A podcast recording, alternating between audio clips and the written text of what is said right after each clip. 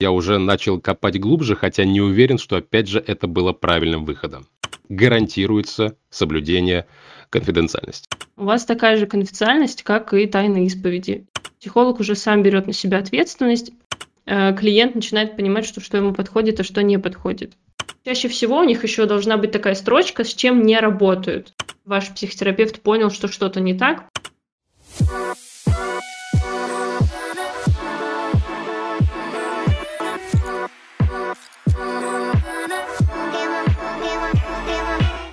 Ну что, всем привет! Наш очередной выпуск подкаста «Есть Эду», «Есть еду», «Есть ЕДУ», как хотите, так и называйте. Как э, читается, так слышится и пишется. А, мы сегодня говорим про супер важную тему, и а, эта тема звучит как а, «Если вы ходите к психологу, к терапевту, к психиатру, а, что же делать?» Все вопросики, которые у вас возникают при этом, мы сегодня обсуждаем. Надеюсь, что они будут у вас еще. Можно писать нам в комментариях там, где вы слушаете, смотрите и видите этот выпуск. Ну и сегодня у нас формат с гостем. Наш гость, э, зовут его Артем. Он носитель э, вопросов и э, каких-то кейсов, историй по поводу того, как э, у него проходит жизнь терапия и что, какие вопросы у него с этим возникают. Ну и прежде чем мы с ним познакомимся, давайте э, хочется поприветствовать мою соведущую Анастасию Комель. Настя, привет. Да, всем привет. Ну и давайте знакомиться с нашим гостем. Э, как я уже сказала, его зовут Артем. Артем, привет. Расскажи, чем ты занимаешься вообще, чем живешь, э, чем не живешь э, и кто ты вообще?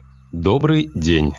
Занимаюсь я почти что всем подряд по профессии одной себя как-то идентифицировать не могу, но преимущественно, да, занимаюсь чем-то, можно сказать, творческим, потому что э, одна из моих профессий — это актер дубляжа, другая профессия — это драматург, иногда сценарист, э, и еще иногда в кино и в театре играю. Да. Да, такой вот у нас сегодня многогранный гость, и в целом, неважно, чем вы занимаетесь, э, в терапию можно приходить, в принципе, из любой профессии, что называется. А это наш не первый выпуск про терапию, и хочется рассказать, что в предыдущих выпусках у нас было, мы говорили уже о том, э, как называются психологи, психиатры, там, терапевты, э, коучи, менторы и так далее, чем вообще они э, отличаются друг от друга, как понять вообще, что нужно идти в терапию, на какие критерии смотреть при выборе специалиста и как часто стоит э, ходить на сеансы вообще как долго ходить в терапии, находиться в терапии для того, чтобы чувствовать себя лучше и как-то поправить свое состояние. О чем говорим сегодня? Как э, готовят психологов, поговорим про образование, как сохранять конфиденциальность со своим терапевтом, а вообще, может быть, какие-то есть договоренности на эту тему, и э, как завершать сеанс, и почему это делают сами специалисты, ну, как завершать, в принципе, просто серию сеансов, почему это делают иногда специалисты, и еще несколько не очень больших вопросов тоже по этой теме. Артем, у меня к тебе вопрос такой. А, как ты вообще пошел в терапию? Может быть, есть какая-то конкретная история, либо набор обстоятельств, почему ты решил в это пойти? В этом плане, наверное, конкретной истории я не назову. Я и рад бы ее назвать, но я как-то отсчета от одной точки не вел. А, я пошел к терапевту с вполне себе конкретным запросом, но обусловлен он был не очень конкретными обстоятельствами. Просто в какой-то момент я достаточно активно стал работать сразу в трех своих сферах, и у меня, что называется, двигатель стал перегреваться. И каждая из тех, допустим, творческих сфер, которые озвучил я, она требует несколько отличного от других э, инструментария, который нужно запускать по полной программе. И у меня началось такое некоторое расстроение своей творческой матрицы. Поэтому к терапевту я шел с достаточно таким вегетарианским, я бы сказал, запросом, то есть, а как же мне на чем-то одном остановиться? То есть я понимал, что, скорее всего, что-то одно там должно превалировать. Хотя теперь уже понимаю, что не факт. Исходя из э, вот этого запроса, я уже начал копать глубже, хотя не уверен, что, опять же, это было правильным выходом. В этом плане вообще у меня к терапии вопросов очень много, что не отменяет того, что я признаю ее практически выхлоп. Ну да, вот запрос был такой, и он, в отличие от большинства других запросов, наверное, ну, насколько я могу в среднем по больнице, а, разговаривая с кем-то из э, своих знакомых, товарищей, друзей, близких, не очень близких говорить. Вот мой запрос, он был такой. Достаточно простой и очень техничный. А какое количество времени ты уже находишься в этом процессе? А, если начиная... Тут смотри, как считать. Потому что, честно скажу, я сменил четырех терапевтов. Вот сейчас я э, работаю с четвертым, хотя с четвертым я встал на паузу, но это по просьбе самого терапевта, по чисто технической. Э, потому что у него очень высокая загруженность. Э, начал я в ноябре 21 года. Э, вот. И, соответственно, с окончанием работы с одним из терапевтов э, я э, какое-то время Какое-то иногда я брал паузу просто чисто техническую, чтобы понять, так, ладно, стоп, здесь не идет, надо посмотреть, что здесь не так, подтянуть хвосты, понять, как эту ситуацию прокачать самостоятельно. А в какой-то момент, если э, расхождение с терапевтом было, на мой взгляд, не экологичным, э, мне просто нужно было от этого удара в лоб прийти в себя. Но вообще, вот если считать суммарно, то с ноября 21 Угу. Для слушателей скажу, что сейчас у нас март 2023 года, просто чтобы можно было посчитать. И я предлагаю переходить к первым вопросам. Артем, я знаю, что у тебя есть несколько вопросов, которые ты нам уже озвучивал. А, мы готовились к этому выпуску не просто так, а, прям с чистого листа, но предлагаю тебе начать э, прям сразу с вопросов. Э, я начну с вопросов сразу, но хочу сразу оговориться. В этом плане, наверное, это хорошо, не знаю. А, те вопросы, которые я все-таки вынес в данный подкаст, а, они не только мои, потому что где-то там на стыке второго или третьего терапевта я начал пытаться как-то получать обратную связь от других людей, которые тоже иногда обращаются за помощью там, или пробовали обращаться за помощью к терапевту. И я понимал, что некоторые из лейтмотивов, они повторяются. А, это были не только мои коллеги, это были люди и других профессий, поэтому я думаю, что частоту эксперимента я со... соблюл до определенной поры. И то, что я озвучу сейчас, это те вопросы, которые тревожат и меня, и вместе с тем, которые я слышал из уст других людей. А, поэтому я считаю, что такой маленький дисклеймер необходимо было озвучить. А, вообще, в целом, все эти вопросы, они а, растут, на мой взгляд, из одной большой проблемы в силу того, что, на мой взгляд, терапия на именно психотерапия в этом плане. Я не совсем представляю, о каких других сферах вы могли говорить в предыдущем выпуске подкаста. Я говорю именно про терапию. На мой взгляд, она сейчас, мягко говоря, не регламентирована, потому что сфера молодая, людей э, в ней сейчас появилось э, скачкообразно много, и клиентов, и специалистов, и поэтому большую часть того, что я сейчас спрошу, это, на мой взгляд, все-таки вопрос регламентный, но от того не менее важный.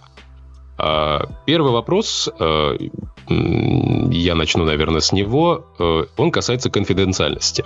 А, почему? И я начинаю именно с него. Э, в этом плане у меня, к примеру, с этим вопросов не было никогда. Но, во-первых, некоторые мои товарищи, собеседники, коллеги, они просто задавались вопросом, и при мне тоже, я сам этим вопросом задавался, я себе ответ на него нашел. Но я понимаю, что, скорее всего, с обратной стороны стола сидит терапевт, и у него есть что-то более техничное и подробное. Вопрос конфиденциальности. А что, чем э, конкретно и если это что-то конкретное, чем гарантируется соблюдение конфиденциальности. Например, при работе с одним из терапевтов, э, я прямо эту строчку запомнил, э, говорилось, что э, данная информация по ходу терапии будет соблюдаться ее тайна как тайна исповеди. Я знаю, что, например, в отношении тайной исповеди у нас в нашем ГПК есть какие-то регламентированные пункты, однако я не уверен, что это одно и то же. И как терапевт вообще для себя определяет эту конфиденциальность, э, чем он может гарантировать свою конфиденциальность, общаючись со своим э, клиентом, и вообще задаются ли этим вопросом, считается ли это вопрос важным в работе с терапевтом. Вот. Перед тем, как ответить, хочется сказать про то, что это самый волнующий вопрос всех обучающихся на психолога, на психоконсультанта и на психотерапевтов. А, и дело в том, что все педагоги, профессора, кандидат наук и практикующие психотерапевты отвечают достаточно просто а, и тем самым разочаровывают, мне кажется, большинство людей, которые ходят к психологам. Это ничем не регламентируется. Это сейчас огромная проблема. А, сейчас психология, так скажем, переживает не самый лучший дальнейший этап э, развития, потому что, ну вот, Артем, я полностью согласна с тем, что э, много разных специалистов, все обучаются на разных либо курсах, либо проходят какие-то дополнительные образования. Это очень, так скажем, напряжно, напряжно для психологии. А, сразу хочется сказать, что никакого юридического аспекта в работе психолога нет. Э, психолога невозможно как-то там наказать а, в плане сказать о том, что вот вы не, там, не сохранили мою какую-то тайну, и действительно ассоциация по тайной исповеди тоже в университетах проводятся такие образовательные блоки, где говорят, да, у вас такая же конфиденциальность, как и тайная исповеди. И все. И на этом как бы вся информация работы с психотерапевтом заканчивается. А по поводу, ну вот именно связано с конфиденциальностью. Но здесь хочется еще сказать про то, что некоторые психологи сейчас заключают договор. А договор э, имеет, ну, тоже не имеет юридическую силу. Я понимаю, что сейчас много, наверное, разочарований будет у некоторых людей, но это действительно, э, чтобы не было устной какой-то договоренности, всех психологов, неважно, психотерапевтов, психоконсультантов, обучают с позиции, что мы не распространяем информацию. Даже если клиент приходит и говорит, я убил человека, вы не имеете права как бы идти в полицию и заявить об этом. Тут все зависит от того, что хотите ли вы работать дальше, например, с этим клиентом, и либо вы понимаете, что вы не справитесь, и психолог, например, вправе отказаться от клиента и сказать, что там, я не готов нести эту ношу и продолжать дальше с вами работать. Это вот единственный выход, но заявить об этом он не имеет права. Ну, это, опять же, этика психолога, которая нигде не э, документально не зафиксирована. А, а договора заключаются для того, чтобы обезопасить себя в плане, например, оплаты, или если клиент не приходит, э, чтобы эта оплата была так скажем, поступила на счет психологу, либо наоборот, если психолог не приходит на консультацию, то он, э, ну, не могу сказать должен, но по договору, например, он э, следующую консультацию проводит бесплатно, что-то такое. Единственное, о чем хочется сказать про конфиденциальность, здесь не работает это право с детьми. То есть со взрослыми, вот о чем вы договорились с психологом, то и будет. Если вы, говорили, если вы договорились с психологом о том, что психолог не имеет права, например, обсуждать это на своей супервизии, значит, ваш психолог, психотерапевт не имеет права это делать, если это для вас очень важно. А если вы это не приговорили, то, скорее всего, например, психотерапевт пойдет к супервизору и, не называя вашего имени, просто обсуждая проблему, будет с этим работать. А, возвращаясь к детям. С детьми право конфиденциальности не работает до 14 лет. То есть, если психолог понимает, что о данной проблеме нужно сообщить родителям, то психолог с тем же ребенком, с которым ведет психотерапию, разговаривает и спрашивает, говорит, давай с тобой договоримся, что я могу сказать твоим родителям. Потому что там, например, я вижу, что у тебя есть серьезная проблема. А, и вот если ребенок дает какое-то право рассказывать, вы это транслируете. Если нет, то психолог уже сам берет на себя ответственность. Если ребенку меньше 14 лет, сообщите о каких-то проблемах, запросах у ребенка, который приходит на психотерапию. Вдогонку я не знаю, есть ли среди слушателей подкаста киноманы, но сейчас, совсем недавно, буквально месяц, даже меньше месяца назад, на эту тему, вот конкретно эту тему, вышел свежий э, российский сериал, называется он «Экзорцист». По-моему, или, по-моему, да. А, нет, комплекс Бога, комплекс Бога. Называется комплекс Бога, кажется так. И там данный вопрос э, поднят очень-очень э, остро. Э, я от себя хотел добавить, что по большому счету вопрос конфиденциальности. Хотя я понимаю то, что, например, в технических конторах есть так называемый NDA, по-моему, то есть вполне себе прямая подписка о неразглашении, которая возлагает какие-то штрафные санкции в случае, если она не будет соблюдена. А, и понятно, что, скорее всего, по ходу сессии какая-то информация, которая может повредить деловому или рабочему процессу клиента, вряд ли может быть разглашена. И кроме того, даже это, если это разглашение произойдет, то едва ли всегда пациент об этом может услышать. А, конечно, там есть случаи, например, с теми же самыми уголовными преступлениями, но в этом же случае, по-моему, сейчас и среди священнослужителей есть какие-то некоторые регламенты. А, дело в том, что вопросы конфиденциальности – это вопрос в первую очередь комфорта и, э, как мне кажется, если бы подобный регламент существовал хотя бы чисто номинально, то это уже бы э, несколько повысило комфорт на самой базовой пер первой стадии терапии. Потому что когда ты понимаешь, что, что это ничем не зафиксировано, э, откровенничать, на мой взгляд, хочется гораздо меньше.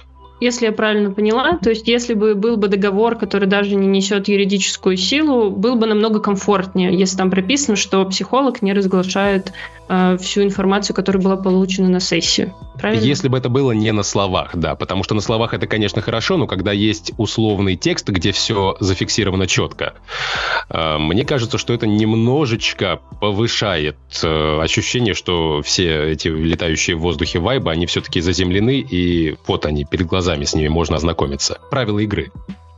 Интересно. А, если нужна, нужен как бы пример, как выглядит договор э, психолога и клиента, я могу там, допустим, прислать с разрешения своего, там, скажем, преподавателя, который нам тоже транслирует, это показывает, и уже приходить к психологу говорить, мне комфортнее с договором. Я думаю, что адекватный психолог, психотерапевт, психоконсультант а, воспримет это совершенно спокойно. Единственное, есть риск, что он начнет копать, почему вы не доверяете людям и так далее, но это уже так, гипотеза. Да, интересно, зачем бы я тогда пришел к терапевту, ежели у меня, допустим, есть недоверие к людям. Я-то просто уже с подобными договорами сталкивался, и, как я в самом начале э, обозначил, я для себя этот ответ уже нашел. Но я знаю, что этот вопрос, он вот один из прям таких краеугольных камней. Вот. С вашего позволения продолжим? Да, да, Или это говорит, или, это реглам... или этот регламент у нас в руках у модератора, господин модератор? Нет, нет, госпожа, э, но а, мы можем продолжать э, в любой момент. Э, я просто буду, как модератор, вас, если что, останавливать, переводить в какое-то другое русло, если мы переборщим со временем и так далее. Хорошо, тогда я продолжу. Опять же, если идти по стадиям того, что происходит с момента, как ты какие-то для себя ответы получил и начал работу с терапевтом. А, мне интересно система, я даже не знаю, не подготовки, знакомства с клиентом. Почему? Объясню. Потому что даже исходя из своего опыта, и это опять же вот тоже у меня все вопросы такие подтвержденные, черт возьми, краеугольные. А, бывали случаи, когда, чтобы объяснить Э, терапевту, кто я такой, что я себя представляю, о своей профессии, жизни, о своей семье, о своем прошлом, о своих планах, о своих взглядах на религию, на отношения, на работу, на что угодно еще. Э, я тратил две или три или четыре сессии живого времени, за которые я прихожу, за которые я плачу, соответственно, денежку, трачу там свое время, но я понимаю то, что по ходу сессии, на мой взгляд, я просто по большому счету представляюсь. И это не укладывалось в одну сессию э, ни разу. Э, был другой случай, когда перед началом эм, э, терапии терапевт высылал мне огромную анкету. Она сама-то по себе тянула, по-моему, страниц на 16. Э, после моего заполнения она стала 27-страничной. Но, э, начав первую сессию, я понял, что вот эти тянущиеся, тянущиеся там 2-3 сессии, может быть, 4 сессии знакомства мы миновали. И конкретно время сессии за которое платится время, которое тратится, за которое платятся деньги, платится время. Вы поняли меня. В общем, мы тратим уже на что-то чуть-чуть более э, осязаемое, на мой взгляд. Хотя, повторюсь, да, я в этом плане несколько, наверное, рисковат. А, но вопрос, он, в принципе, простой. Как э, должно происходить знакомство и почему в трех случаях из четырех мне приходилось знакомство вести э, в ходе живых сессий. А почему терапевты не практикуют э, ну, грубо говоря, анкетирование или какие-нибудь иные практики, благодаря которым можно узнать о своем клиенте немного больше и немного раньше, прежде чем он сядет на кушетку. Угу. У меня тогда встречный вопрос. Надо понять, какой в модальности были психологи, психотерапевты, к которыми ты ходил. То есть, например, скорее всего, психотерапевт, который дает анкету, скорее всего, это опять же я предполагаю, это клинический психолог. Клинические психологи чаще всего проводят диагностику до, э, это их модальность, это их научная школа, которой они придерживаются. Им важно, например, до начала консультации понять э, о своем клиенте определенные характеристики. А если мы говорим про психоанализ, то психоанализ э, базируется на том, что иногда консультации проходят так. Человек говорит, психолог его не останавливает. И это задача научной, научного подхода, той модальности, с которой работает психолог ну, психотерапевт в данном случае. Вот, поэтому можешь на вскидку так вспомнить, сказать, э, какие были модальности. Ну, то есть когнитивно, э, когнитивный подход, может быть, там, бихевиоральный, если помнишь. Если нет, то дальше продолжим. Да, он, конечно же, каждый из терапевтов мне вот это рассказывал, в какой модальности он работает. Э, нет, конечно же, я ничего не помню, прошу прощения. Э, в этом плане я что могу точно сказать, что я ни разу не ходил к терапевту нулячему, который, э, во-первых, был бы молод, раз, а, во-вторых, который... Ну, ладно, конечно, я понимаю то, что про образование он мне мог рассказать все, что угодно, но я ходил к терапевтам, которые так или иначе были прокачаны не одним учебным заведением и не одними курсами э, повышения квалификации. А, встречный вопрос сразу. Сейчас э, вы продолжите. А, Настя, про модальность, возможно. Я просто сразу хотел возникший вопрос озвучить. А что мешает э, терапевту открыть вот этот поток, не останавливая озвучиваемый э, наговора своего клиента, точно так же сначала его проанкетировав, то есть узнав про него что-то, и э, разрешив ему говорить, э, не прерываясь, уже с каким-то багажом знаний про него по сути, его ничего не останавливает. Конечно, он может это сделать, и э, это будет в его компетенции. Этому учат, в принципе, каждого и психолога, и психоконсультанта, и психотерапевта. Э, просто это вот именно те инструменты, которые, например, данный психотерапевт использует, а этот нет. Э, иногда психотерапевту просто непонятно, что написано на бумаге. Он, не, он боится проекции, боится интерпретировать это неправильно, поэтому легче провести знакомство на сессии, где он сможет уточнять уточняющие, задавать вопросы и так далее. Эм, ну, я просто понимаю, что, например, в данном случае э, тебе нравится больше, э, когда есть изначальная база, и ты не тратишь время на рассказ о себе. Это хорошо, ты можешь тоже об этом сказать психологу заранее, э, что у меня достаточно много информации до, если вам удобно и комфортно, то есть вы тоже с психологом важно договариваться. Если вам что-то не нравится, нужно это озвучить честно и сказать. Если психолог, опять же, э, с хорошей базой, он будет воспринимать это с пониманием и также подстраиваться под работу с вами, потому что первая задача психотерапевта это помочь вам. И вы как раз вот такими пожеланиями помогаете ему выстраивать работу с вами, находя вот эти ключики. А можете сразу уточнить, э, ну, мне, по крайней мере, точно любопытно, э, вы упомянули про то, что терапевт может э, бояться интерпретации, помнится, и какое-то там еще было слово, довольно-таки такое сложное. Что, это, что есть это? Какие опасности на себе может нести первоначально написанный про человека текст и что там может интерпретироваться неправильно, в особенности, если это, а, допустим, анкетирование ну, базовое. То есть понятно, что в анкете можно писать и, какие, и задавать вопросы очень сложные, давать ответы очень сложные, но ведь там же можно просто какую-то самую базовую информацию запрашивать про кто мама, кто папа, а, какая профессия, какой возраст, откуда, кто на кого учился, где сгодился. Там тоже, получается, есть опасность интерпретации. Что это за опасность и в чем она заключается? Да, я говорила про проекцию. Это определенный такой защитный механизм, когда, ну, тоже психолог, психотерапевт проходит личную терапию для того, чтобы в первую очередь у него не было проекции. Когда вы пишете на бумаге большую, так скажем, лекцию о себе, такую биографию, да, правильно бы сказать, и уже говорите, озвучивайте свой запрос, с которым вы придете на сессию, а, есть риск, то, что психотерапевт сможет эм, проецировать какие-то свои гипотезы, не уточняя у вас.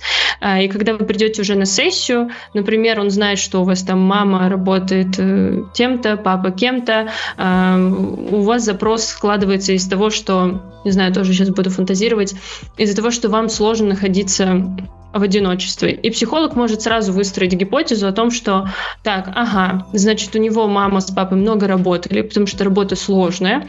Э, можно, можно ли предположить, что ребенок много оставался времени дома в одиночестве? Это определенная проекция. Почему на сессии этого не происходит? Потому что психолог может спросить, а как вам было в детстве? Ощущали вы ли там в детстве одиночество и так далее? То есть уже во время сессии понимать э, всю картину, понимание вас там кли- как клиента. А что в ходе самой сессии, пока м, клиент рассказывает про, по большому счету то же самое, что он по большому счету может написать в анкете, такой опасности нет? Есть, но от этого работают э, вопросы. То есть, если вы работаете в моменте там здесь и сейчас, то психотерапевт задает вопросы конкретно. То есть, это есть определенная конкретика, и это избавляет вас от э, так скажем, затрачивание времени рассказывать о себе то, что, в принципе, сейчас не нужно туда копать, например, в эту сторону. А психотерапевта эм, обезопасивает от того, что он не будет проецировать какие-то свои гипотезы, а будет уточнять у вас. Э, я просто в защиту этой анкетной работы. Ну да, вообще я сам сторонник структуризации всегда. Э, просто в финале анкеты, которую заполнял я, той самой огромной лекции, как было сказано уместно, э, стоял вопрос, а вы сами-то сейчас тоже для себя, наверное, что-то открыли про себя, перечитав эту анкету. И это правда было так. В этом плане, наверное, для кого-то из терапевтов это неправильный шаг, но, по-моему, в этом анкетировании есть больше плюсов, чем минусов. Но это исключительно моя теория. Мне кажется, что это в любом случае хороший результат того, что э, клиент начинает понимать, что, что ему подходит, а что не подходит. Вот и сейчас явно э, вы говорите про то, что все подходит, все классно, мне это подходит. Человек-система, почему нет? Да, да. Я думаю, можно к следующему вопросу. Эм, да, и с позволения господина модератора у меня тут нет работы, вы прекрасно взаимодействуете вдвоем. Я тоже хотела просто согласиться еще с э, мнением про анкеты. Мне кажется, что вообще хорошо подобранные, составленные, вовремя заданные вопросы — это отличная в том числе самопомощь. И я видела несколько подобных анкет, о которых Артем говорит.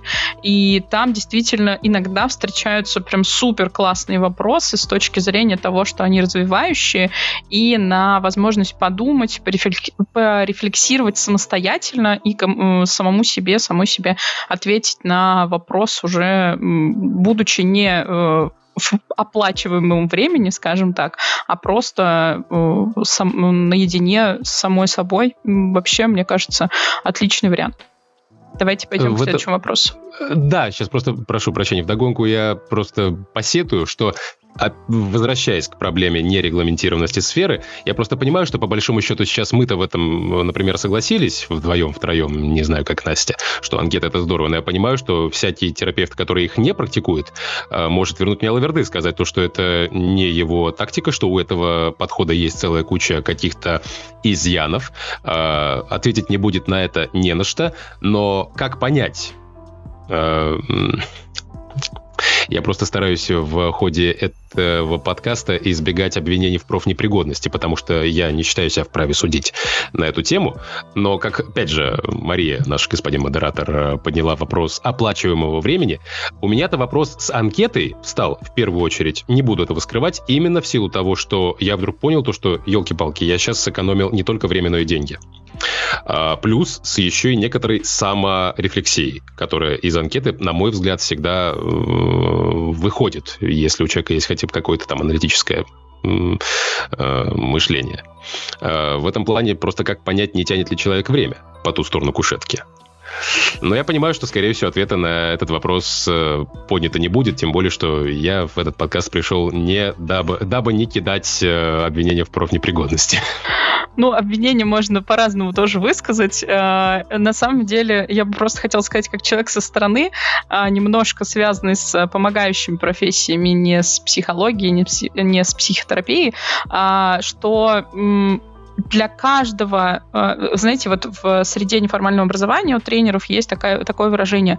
Для каждого тренера найдутся свои э, люди, которые купят их услуги, свои клиенты. А мне кажется, что и тут такая же история. Для каждого клиента подход может быть разный. Кому-то круто и интересно заполнять длиннющую анкету, и это будет полезный рефлексивный опыт.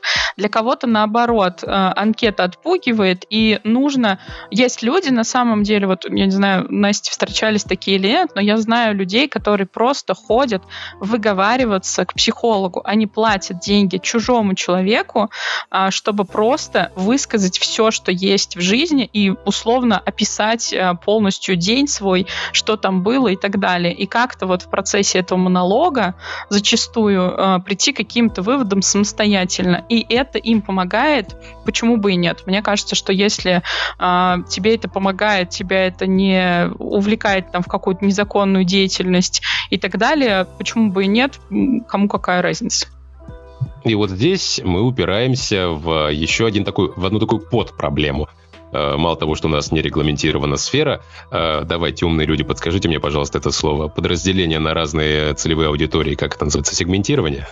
Зависит от того, что ты хочешь сказать, конечно, может быть и сегментирование. Ну, что у этой сферы, как мне кажется, до сих пор нету хорошо отлаженного механизма, чтобы человек, который понимает, что, что ему необходимо э, помощь психотерапевта, э, более или менее знал, в какую сторону ему идти. В этом плане я очень благодарен некоторым сайтам, я таких уже встречал два или три, э, два или три сайта, где, например, под профайлами терапевтов стоит какое-то облако тегов, вопросов и так далее, и так далее. Э, но дело в том, что даже это, на мой взгляд, пока немножко расплывчатый механизм. Если бы он мог быть более конкретен, хотя я не знаю, как это делать. Э, я в этом плане только, да, я предлагаю решение. Я, я критикую, но не предлагаю. Было бы, наверное, гораздо удобнее, потому что долгий подбор терапевта — это тоже бич, э, на который я жалобы слышал, ну, от человеков трех, ну, может быть, двух, может быть, трех, где-то так сто процентов. Тут, наверное, тогда важно задать вопрос, ну, наверное, мне больше важно, а, а как ищете психолога? Ну, то есть это рекомендации или заходите на какой-то сайт, потому что облако тегов — это, по сути, те запросы, которыми можно прийти к конкретному психологу. Да-да-да. Да, и чаще всего у них еще должна быть такая строчка, с чем не работают. Ну, там, депрессивное расстройство, апатия, э, зависимость, созависимость и так далее. Э, и потом еще хорошо бы, чтобы там было прописано, с какой модальностью люди работают, то есть какой модальностью э, работает психолог. И как раз эти запросы должны биться с той модальностью, с которой, который, с которой работает психотерапевт. Начинал я, честно скажу, через сайты, а дальше пошел по э, сарафану. И что самое главное, цепочка терапевтов, которые советовали друг, подру, друг, друг дружку мне, это вот одна часть, которую я в какой-то момент э, остановил. А четвертого терапевта мне посоветовал совершенно другой человек, к которому я первоначально бы не за что бы с этим вопросом бы не обратился, бы просто не догадался его об этом спрашивать. И он посоветовал мне того человека, с которым я сейчас работаю. Так что да, здесь не предугадаешь. У меня просто сейчас появилась мысль, что э, очень сложно найти хорошего психолога, потому что клиент, в принципе, не обязан выбирать, как, с какой модальностью ему работать.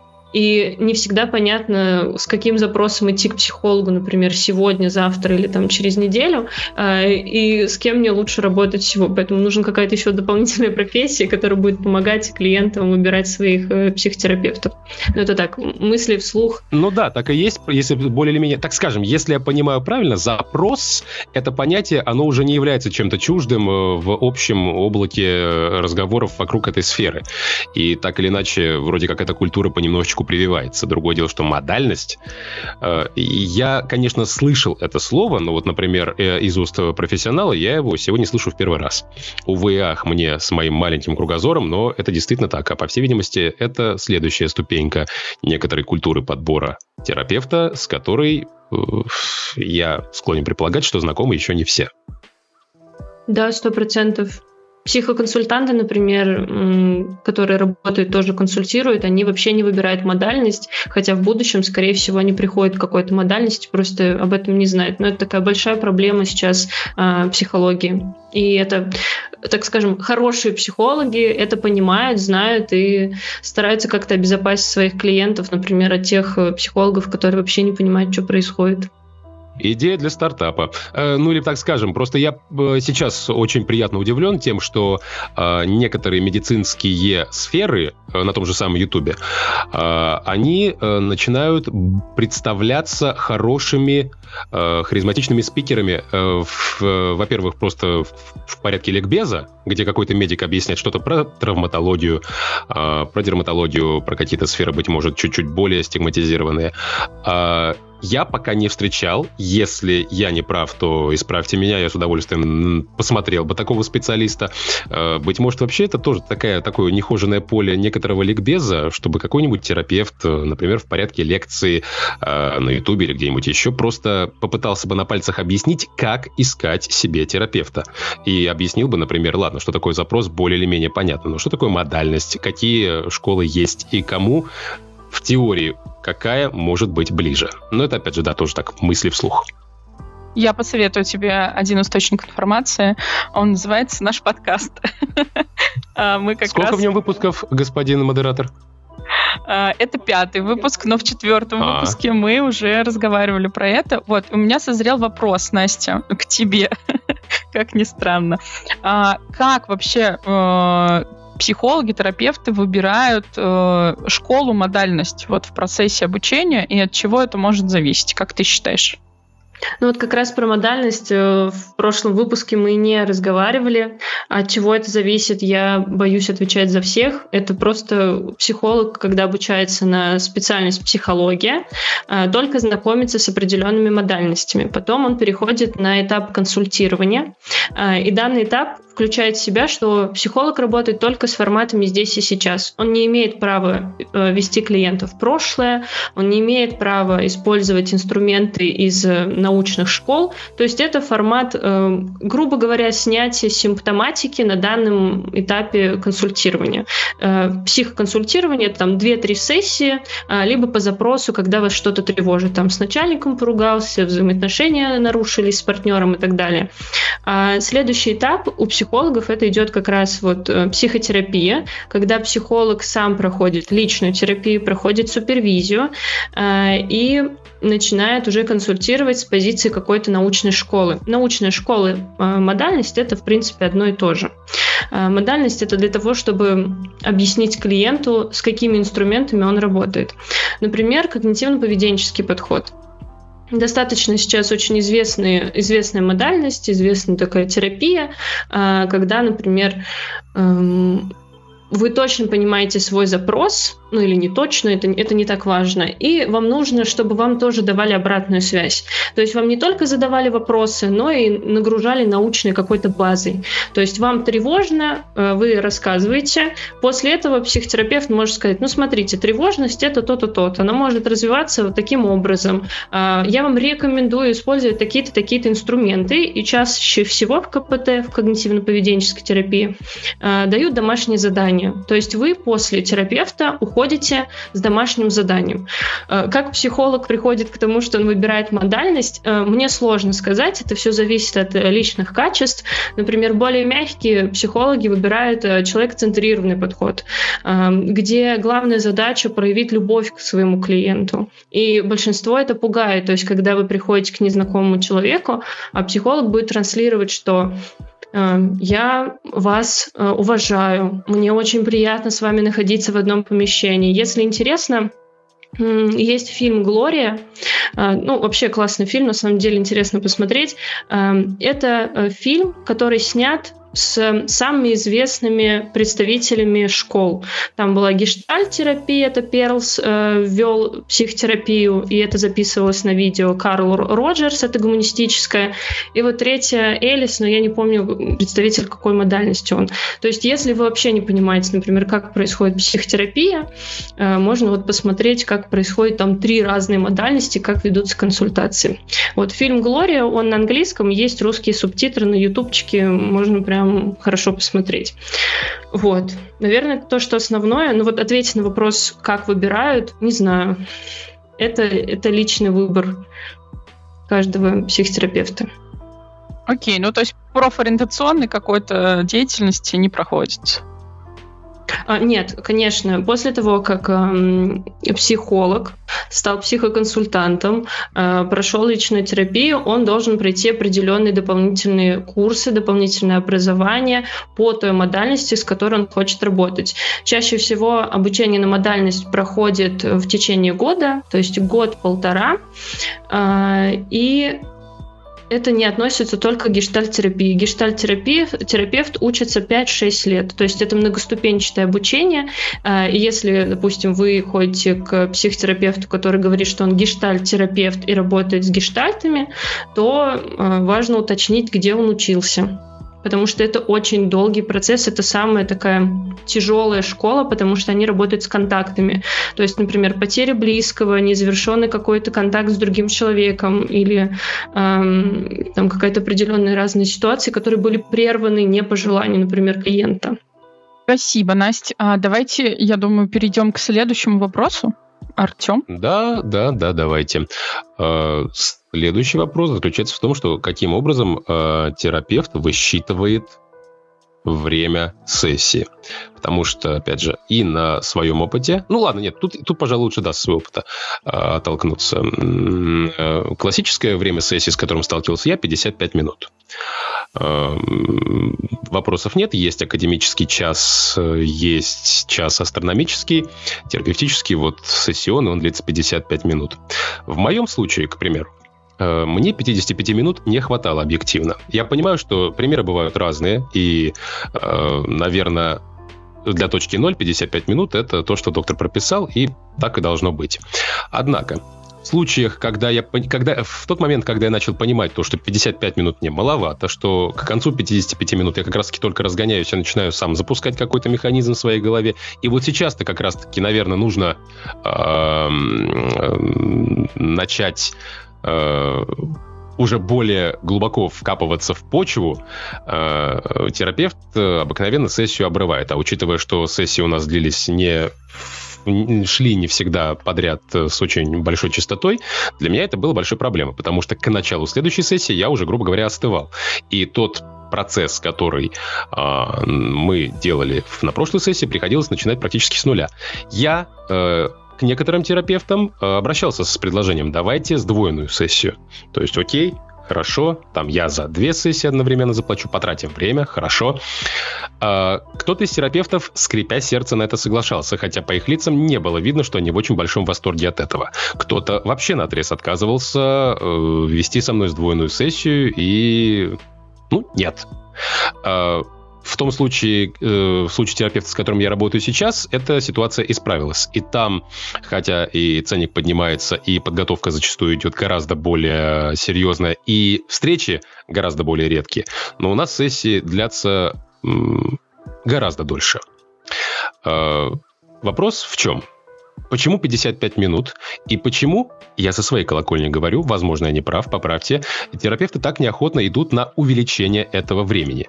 Потому что один из э, моих собеседников, которые тоже столкнулись с этой проблемой, сравнили данную ситуацию с профессией, которая отличается своей не новизной, мягко говоря, э, что идет-идет разгон, а потом продлевать мы не будем. Извините, пожалуйста. Я никоим образом, конечно, не присоединяюсь к, данному, к данной аналогии, но видно, что вопрос этот подзадолбал не только меня. Почему 55 минут, черт возьми, и почему бы не говорить немножко подольше? Угу. Я этот вопрос, когда увидела, мы заранее готовились, я пошла к своим преподавателям потому что мне очень сухо всегда отвечали, потому что так надо потому что это так принято. А, вот, а, как вы сказали про то, что это устаревшее значение. На самом деле не так. А, дело в том, что почему, во-первых, психологи отказываются? Потому что у них выстроена определенная динамика работы. Это уже там, например, опыт, который не хочется им сейчас менять и учиться, например, заново выстраивать эм, процесс по-новому. Это первое. Второе, а, самое важное, наверное, почему вот эти 55 минут проводились исследования, я сейчас ни авторов, ни год не скажу, если нужно, я покопаюсь, проводили, что нервная система может выдерживать работу с личностными какими-то ситуациями около 45-50 минут. А, и это работает в две стороны. А, клиенту очень тяжело больше часа фокусироваться а, на своих переживаниях. Это может вывести потом и на пассивную агрессию или на открытую агрессию, на тревожные состояния. Ну, то есть просто психологи не берут ответственность за, за жизнь человека, потому что они понимают, что, скорее всего, это опасно для нервной системы. Тем более мы не берем там какие-то анализы, у нас есть просто вот первоначальный анамнез да, человека, и все, больше мы ничего о нем не знаем знаем. Мы не знаем, есть у него там сердечные заболевания и так далее. Поэтому рекомендуется, и это подтверждается биологами и медиками, что все-таки э, психотерапевты должны работать 50-60 минут. Э, честно скажу, сейчас чаще даже встречается 45 минут. Э, и здесь важно прокомментировать, что если у вас есть ощущение, что сессия не завершена, что вам хочется продолжить, и психолог никак на это не реагирует, он говорит, ну ничего, продолжим в следующий раз, это неправильно выстроенная работа. То есть эм, вы уходите на этапе возбуждения. Это очень э, неэкологично со стороны там, психотерапевта отпускать вас в таком состоянии. То есть ему нужно было предпринять какие-то действия, чтобы вы немного успокоились, переключились на какую-то тему э, и как бы ушли уже с более холодной головой, чем там на пике, когда вы рассказывали какую-то свою историю. Вот, поэтому здесь важно вот эти две вещи. То, что это опасно и для клиента, и для психолога. Психолог, возможно, тоже не выдерживает больше 60 минут работы с одним клиентом, потому что это фокусировка на его проблеме, это эмпатия, постоянное включение. А, и вот то, что ошибка, то, что вас отпускает с таким перевозбуждением, это ошибка именно консультирования. Важно тоже говорить психологу о том, что я сейчас уйду с непонятным чувством. То есть он вас как в море отпускает, это неправильно неправильно, это неэтично. Я не могу говорить за перевозбуждение, просто я в таком состоянии справедливости ради ко всем терапевтам, с которыми я работал прежде. Я не уходил. Я уходил в состоянии, что что-то я могу еще досказать сейчас, здесь, а потом на следующей сессии я этого уже не сделаю. Тогда у меня возникает такой вопрос. Как вообще выходить из этого тупика? Потому что, ну, скорее всего, объективно, таких как я, может быть не один человек. Ну, вот опять же, у меня, например, один такой человек уже тоже есть, который тоже пожаловался на кратковременность сессий. А как же быть в случае, если терапевт, ой, э, пациенту 55 минут мало, а большее время для терапевта, для его нервной системы может быть вредно? Налицо тупик или нет? С одной стороны, можно сказать, что тупик, потому что как будто бы психотерапевт э, не подходит клиенту, а клиент не подходит психотерапевту. Эм, я, честно говоря, я не встречала случаев, кто осознанно берет там две сессии подряд. Эм, возможно, у психотерапевта мало клиентов, и он готов к тому, что он будет там два часа эм, заниматься именно погружением с конкретным клиентом. Я вот честно не знаю, как ответить вот на этот вопрос точно, но моя такая рекомендация изначально разговаривать с своим психотерапевтом и спрашивать, и говорить про то, что бывали случаи, когда мне не хватало 50 минут, готовы ли вы на это пойти. Эм, это тоже можно прописать в договоре, например, или в начале сессии, там на первой ознакомительной сессии проговорить то, что э, вас психолог не останавливает, э, ваш психотерапевт продолжает вас вести, и вот когда он уже поймет, что вы выговорились и завершился процесс э, сессии, он ее завершает, и вы уже на истечение этого времени понимаете, угу, мы сегодня, у нас сессия была не там 50 минут, а час 20, ну, допустим, или час 30, и вы уже высчитываете, если для вашего психотерапевта и для вас это норма, то, в принципе, в этом нет ничего такого страшного я знаю, что вот наши преподаватели говорят, что они практикуют, но это э, была школа с образами. Это э, символ драма, когда человек работает с образами, и там нельзя рвать про процесс сессии. Вот, то есть там нельзя по истечению времени сказать, ну все, стоп. Там нужно именно выждать время, э, там достаточно большие паузы, э, человеку нужно представить, поэтому вот в символ драме я знаю, что это практикуется. В других школах не встречала. Наверное, для чистоты эксперимента надо проговорить, что, ну, то, к чему я пришел. Я осознаю, что, скорее всего, для кого-то э, работа с психотерапевтом – это достаточно травматичный процесс, в том плане, что если э, щупами э, достают до самых-самых болезненных сфер, наверное, этим, умеется заниматься больше 50 минут, да даже, наверное, больше 45 минут уже вредно. Но в случае, если процесс не такой травматичный, э, наверное, да, следует это в договоре оговаривать, либо как-то еще. То есть э, в этом плане, опять же, мне можно вернуть Алаверды, что какие там еще больше 55 минут, тут и так по истечении 50 человек уже весь наизнанку вывернутый. Но если это делается не таким грубым образом, потому что я, например, всегда довольно технично подходил к всем сессиям и знал, что сейчас э, так, здесь еще можно какое-то время поработать, а вот этим мы заниматься не будем, потому что дальше эту дамбу будет уже не заткнуть. Наверное, есть и люди, которые этот процесс не контролируют, и для них есть вот такой тайминг. Конечно, не все, э, не все люди контролируют э, свою сессию, потому что это задача психотерапевта. А, и ну, такая рекомендация на сессии расслабляться и говорить о том, о чем хочется говорить. То есть там и не контролировать. А, нет, не, ну это все, что вы хотите сказать, нужно сейчас транслировать. Что с этим будет делать психотерапевт, это уже его задача. Мне кажется, э, это его работа в первую очередь. Вот. А когда вы контролируете, думаете, сейчас я не буду об этом говорить, потому что вот там времени мало. Э, ну тут вопрос, часто ли такое происходит, и это же ваше время. Оно для вас. Это, и вы делаете на нем что хотите. Дальше задача психотерапевта.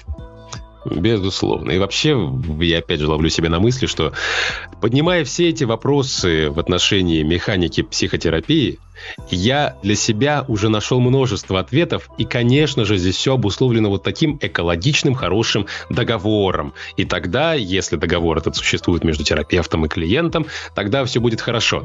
И в эти секунды я начинаю ощущать некоторую бессмысленность своих вопросов. Прошу прощения, но надеюсь, что они кому-то все-таки полезными будут.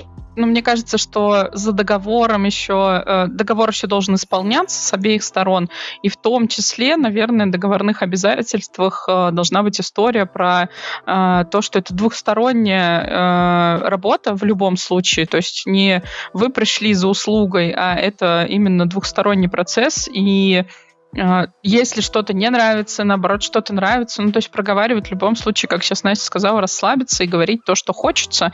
И мне кажется, просто э, как будто бы эта мысль витает в воздухе, но мы ее так и не оговорили, а, что если тебе хочется сказать, что тебе что-то не нравится, наоборот, тебе что-то нравится, тебя беспокоит что-то, ты хочешь что-то еще, нужно это сказать, вербализировать, озвучить обязательно и дальше уже вместе с психологом, с терапевтом что-то с этим делать делать. То есть не так, что кинуть мячик и все, и пусть он на, том, на той половине поля валяется, а именно вот э, играть э, в, в паре, скажем так. Психотерапия — это море, это вода. И какие-либо границы там выстраивать, на мой взгляд, это, конечно, нужно делать, это вопрос культуры. Но на данном этапе развития, мне кажется, это абсолютно такой процесс, все равно, что граффити пытаться нарисовать на глади водяной. Э, да, вы, господин модератор, правы, что это все витает в воздухе, но фокус в том, что, как правильно вы же заметили, да, есть какие-то договорные обязанности, которые совершенно кажутся адекватными, но вот вопрос в том, что, во-первых, они не всегда фиксируются, во-вторых, они не всегда соблюдаются. Тогда как рекомендация. Первое, если психолог, это психотерапевт не предлагает вам заключать договор, предложите вы, скажите, что для вас это важно, и э, вы уже будете выстраивать дальше работу. А второе, э, заключать договор именно с тем психотерапевтом, с которым выстраиваете хотите выстраивать дальнейшую работу а, в терапии, то есть на какое-то там количество сессий, 5-7 сессий и так далее. Поэтому, потому что мне кажется, что пока вы ищете своего психотерапевта или психоконсультанта, вот эти договоренности тратят, тратят очень много времени, и вот, э, как Артем тоже сказал, эм, это действительно затратно материально. Ну, то есть, если вы сейчас со всеми будете каждую сессию договариваться, выстраивать работу, э, это энергозатратно и материально затратно. Ну, это такой небольшой комментарий. Хорошо, а, давайте пойдем дальше. У нас есть такой еще, у нас есть два маленьких вопросика еще, и мы будем завершать. Маленьких? Ну, смотрите. Тогда давайте сначала тот, который побольше, потому что, опять же, это вопрос, как мне кажется, культуры и недосказанности, непроработанности э, в психотерапии. Э, я уже более-менее представляю, как происходит, э, не как она происходит, а что значит супервизия в работе психотерапевта. Хорошо. Обыкновенно, проговаривая правила игры проговаривая хотя бы, хотя иногда и прописывая их в договоре с терапевтом, э, мы договаривались, что если по итогу нашей с ним работы я буду понимать, что трактор дальше не едет, что не получается, что топчемся мы на одном месте, ну мало ли что. Я об этом сообщаю, я собираюсь от терапевта уходить, но После этого крайне желательно, либо же вообще обязательно провести еще одну итоговую сессию с терапевтом, чтобы как-то подытожиться, как-то зафиксироваться и чтобы идти с каким-то багажом дальше искать другого терапевта. Это мне понятно, это совершенно очевидный и адекватный пункт в любом договоре, что устном, что не устном. Однако, э, у меня случался случай, э, случался случай, отлично, да. Происходил случай обратный, когда один из терапевтов достаточно резко, э, обозначу, что это достаточно резко, в смысле по времени резко, то есть внезапно.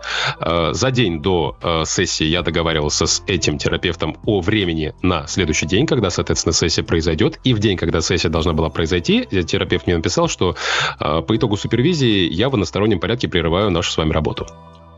Э, мало того, что это случилось внезапно, хотя даже когда увольняют людей, обычно три недели отработки дают. Э, во-вторых, мне никаких э, причин объяснено не было. Обыкновенно, когда я разрываю в одностороннем порядке работу с терапевтом, я как бы должен ему объяснить. Ну, в идеале бы это неплохо. Что пошло не так? Хорошо, мы поняли, тут им сюда, и на чем-то подытожились. Терапевт мне ничего не объяснял, и если я правильно понимаю, то это право терапевта по итогу супервизии э, заканчивать работу без каких-либо объяснений. И если я не прав, поправьте меня. Э, вопрос в том, что какого черта? Э, раз уж пациент э, должен желательно подытожиться, объясниться и объяснить, что пошло не так, то э, не должен ли и терапевт по ходу работы вносить какую-то ясность, прерывая по итогу, например, супервизии работу? Потому что э, вот это как раз был один из тех случаев, когда я к следующему терапевту ушел не сразу, потому что это был тот самый пресловутый в начале удар в лоб. Когда я остался достаточно сильно огорошен и не совсем понимал, а что здесь пошло не так. Э, что вообще с этой механикой происходит э, в сфере терапии, Настя, скажите, быть может, это мне просто так не повезло. А если это действительно явление такое распространенное, то не надо ли его поменять? Конечно, здесь было нарушение коммуникации и договоренностей. То есть, эм, опять же, если вы договорились о том, что если вы понимаете, что нужно заканчивать терапию, то вы завершайте, и на самом деле никто ничего не должен и не должен объяснять, почему вы хотите завершить сессию, эм, либо вообще завершить терапию, общение с э, психотерапевтом. Эм, то, что вам говорят про то, что нужно обязательно отходить еще одну итоговую сессию, это не так. Если клиент понимает, что все, он хочет прервать э, отношения с психотерапевтом и больше у него не появляться на сессиях, это нормально. Э, вы не должны там продолжать, потому что вам так сказал психотерапевт. Вы чувствуете, что сейчас это мне не нужно. Значит, вы делаете так, как вы считаете нужным. То, что психотерапевт написал по итогу супервизии, это, конечно, хорошо, что он написал и сказал, что он прошел супервизию. То есть момент консультации, ну, чаще всего, это опять предположение гипотеза, скорее всего, у него была проекция. Он начал навязывать вам свое мнение, а, и на какой-то момент у него щелкнуло, и ваш психотерапевт понял, что что-то не так, поэтому с этой проблемой э, он идет к супервизору. К супервизору ходит в двух случаях. Когда психотерапевт не знает, что делать, то есть тупик и не понимает, куда дальше вести своего клиента, а, либо он понимает, что с ним что-то не так. То есть человек почувствовал раздражение, точнее, психотерапевт чувствует раздражение или чувствует очень сильную эмпатию. И ему прям вот, ну все уже, он понимает, что чуть ли не обнять человека хочется. Это неправильная реакция, поэтому он может пойти к супервизору. А, либо какие-то отношения так скажем, любовного характера, когда там психотерапевт начинает чувствовать привязанность к своему клиенту. То есть в таких случаях, например, э, психотерапевт может пойти к супервизору и конечно, психотерапевт не должен чаще всего погружать своего клиента а, в то, почему он отказывается. То есть достаточно просто объяснить, а, сказать, что дело, там, например, взять скажем, ответственность на себя и сказать, что, к сожалению, я вынужден там прервать наши сессии, потому что я был на супервизии. Можно не называть причину, так же, как и клиент может не называть причину своего отказа хождения к тому или иному психотерапевту. То, что было вот в вашем случае, это, конечно, нарушение э, этики просто между клиентом и психотерапевтом. Это проговаривается на обучениях, на повышениях там, и так далее, но мы не всегда следуем правилам. Э, проблема просто в том, что я вообще в целом-то ничего против объяснения, по крайней мере, и подытоживания не имею. Но получается, что тут вообще никто ничего не обязан подытоживать, потому что, ну, по ходу терапии, тем более, если она длится какое-то время, э, накопан какой-то материал. Чтобы как-то его запаковать и более-менее компактно нести к следующему специалисту, наверное, подытоживание нужно. То есть у меня-то вопрос был в том, что я согласен был бы в случае ухода подытожиться перед терапевтом. Другое дело, что терапевт передо мной подытожиться не захотел. А тут получается, что никто нигде не должен и не обязан и не рекомендуется подытоживаться. Просто если нет, то нет, и без объяснения причин, как на входе в фейс-контроль. Просто в том случае, что психотерапевт написал о том, что он э, уход... ходил на супервизию и понял, что он больше не может продолжать, он чисто этически не может дальше продолжить с вами работу и даже подытожить. Мы не знаем, какая была у него проблема, и что его смутило, и что ему сказал супервизор, но, например, если у него жесткая проекция, он не сможет с вами завершить качественную работу. Его действия следующие должны были быть такими, что он нашел для вас следующего психотерапевта и попросил этого психотерапевта провести заключительную сессию. Это было бы намного этичнее, чем оставлять вас своими мыслями. Э, он не, э, данный психотерапевт не учел фактор, что вы можете принять это все на себя и загнаться там до каких-то определенных э, точек. Ну, то есть это было неэтично. И, конечно... Надо внести ясность. Терапевт порекомендовал другого специалиста. А другое дело, что если честно, от этого легче не стало. Именно от ощущения недоговоренности. Я понимаю, почему по итогу супервизии, теперь я понимаю, почему по итогу супервизии э, какая-либо ясность вноситься уже не может. Э, другое дело, что, э, на мой взгляд, Э, само, само по себе прерывание э, исключительно под э, ярлыком супервизии, даже если это застраховано и какое-то смягчение путем следующего специалиста рекомендации есть, по-моему, вот эта недосказанность, она все равно создает некоторое ощущение такого болезненного вакуума. Но я, разумеется, говорю за себя, не за всех. Да, я понимаю, что это очень травматично, может быть. Ну, мне радостно, что он порекомендовал на другого специалиста. Это, ну, это хороший шаг. Просто, скорее всего, он уже не мог ничего сделать. То есть он чисто профессионально, а, либо эмоционально не смог подвести итог. И, возможно, если бы все-таки это произошло, это было бы хуже, чем есть сейчас. Я понимаю, что неправильно регрессировать в данном случае, но, к сожалению, в целом да, ясность бывает. есть. Да, понимаю, что бывает. Опять же, этот вопрос следовало для меня проговорить. Теперь, на самом деле, тут такое, что для себя открыл. Потому что в этом плане у меня была некоторая другая уверенность, то, что проговоры — это как бы нормально. Благодарю.